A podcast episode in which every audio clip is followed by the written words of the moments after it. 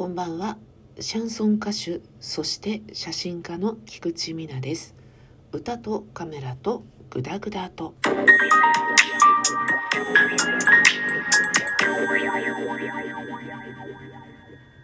私は千葉県民なんですけれども千葉の中で用事を足すことってあんまりないんですよね、まあ、千葉県と言っても広うございますので千葉駅逆に遠いんですよね。東京に行ってしまった方が何かとアクセスも含めて全てが楽ということで東京に行って用事を足すってことが比較的多いんですけどまあ今の世の中になったらねアマゾンだのなんだので用事が足りるようになったんですけれど昔はそうでもなかった。東京に行ってました。まあアルバイトも学校も東京だったというのもありますよね。各町に思い出があったり好きだなと思ったりあんまり得意じゃないなって思ったりいろいろなんですけれどあんまり得意じゃないなとかあんまり行くことがないなっていう都会の中に池袋という街があります。新宿渋谷あとまあ原宿とか銀座とか上野とかねいろいろあるんですけどちょっと遠く感じるんですよね池袋。なんとなく雰囲気が自分に合わなくて行かないっていうね。ただほんの短い期間ギターをね池袋で習っていたことがあるんですよ。それはねギターがやりたいなんていうことは1てみりもあ1てみりも1てみりも思っていなくて好きなバンドのギタリストが先生をやるっていうので行きたいとね思ったわけなんですよね。今までさステージの上の人だって思ってキャーキャー言ってた人がさ目の前にいるねこんな機会はないぞということで、えー、貧乏でしたけれども無理やりお金はたいてね、まあ、ギター習いに行きますなんて言ったら、まあ、許してもらえない状況だったんですよ。まあ嘘ついて帰ってきてからギターを一回外に隠して後で取りに行ってたのかよく覚えてないんですけどまあそんなことでね池袋にギターを習いに行ってました。だけどやりたかったわけでもないし合わないんですよね。やっぱ痛くて関節がね弱いのでなかなかうまくならないっていう感じでしたけどそのギタリストの人とはね実は未だにお付き合いがあるんですけどギター弾いてるなんて言われるともうねっていうもうねもうねすいませんねっていう感じになっちゃうんですけどね、まあ、私にとっては池袋って一言で言うとつまらない街だなとかあんまり楽しくないなって街自体ですよ。そう思ってたんですけど当時西部にですね R ビバンっていうお店があったんですよ。その近くにウェイブっていう大きなレコード屋さんタワレコのもうちょっと前衛的な感じっていうのかなあってですね。でインディーズから環境音楽からワールドミュージックから本当にたくさん置いていてそこを冷やかしてで R ビバンをじっくり見てみたいのがコースだったんですね。ウェーブもそうですけど R ビバンは特に選ばれし者のお店っていう感じがすごくしたんですよ。西部から連絡通路みたいのを通っていくんですよ。前も話したと思うんですけどその連絡通路がね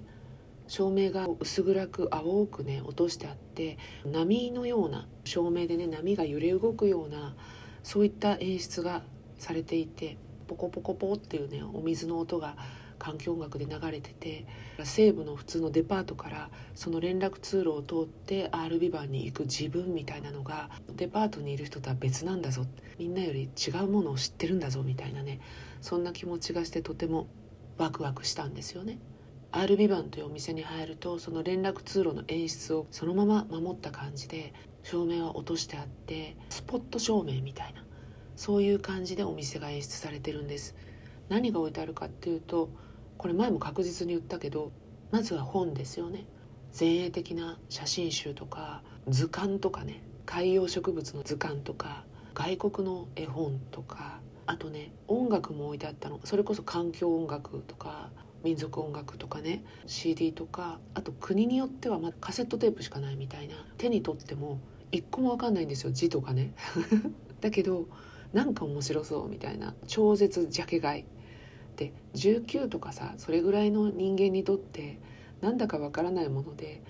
しかも今より高いよね多分その物質として。あのサブスクとかではないからカセットテープとかがさ外国のだし2,000円とかするわけですよ。CD とかも3,000いくらとかするでしょ。欲しいものだらけなんだけどその中で取捨選択するかっていうのにすごく迷いました。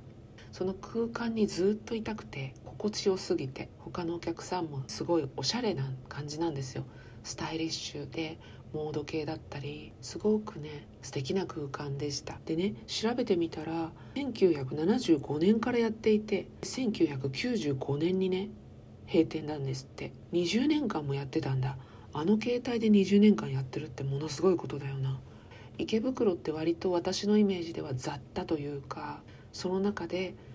ギターを背負ってさ RB 版によってなんか一歩進んでる人みたいなね。でウェーブに行ってインディーズ当時で言うね。当時インディーズっていう言葉もまだ出始めで自主制作ってまんま言ってたんですよね。インディーズレーベルとかのことを自主制作。自主制作の CD とかレコードとかを見てそれでゆるゆると大好きなギタリストの方にお会いするために池袋のね雑居ビルまでテクテク歩くというだからその日は私にとって池袋っていう地名は自分にあんまり合わなくてもすごくアーティスティックかつ特別な日っていうか月曜日でしたけどね、うん、特別な月曜日っていう感じがしました。メインストリートをねまっすぐ行けば雑居ビルの方行くんですけどあえてちょっと脇道を行ってねありますよね小劇場。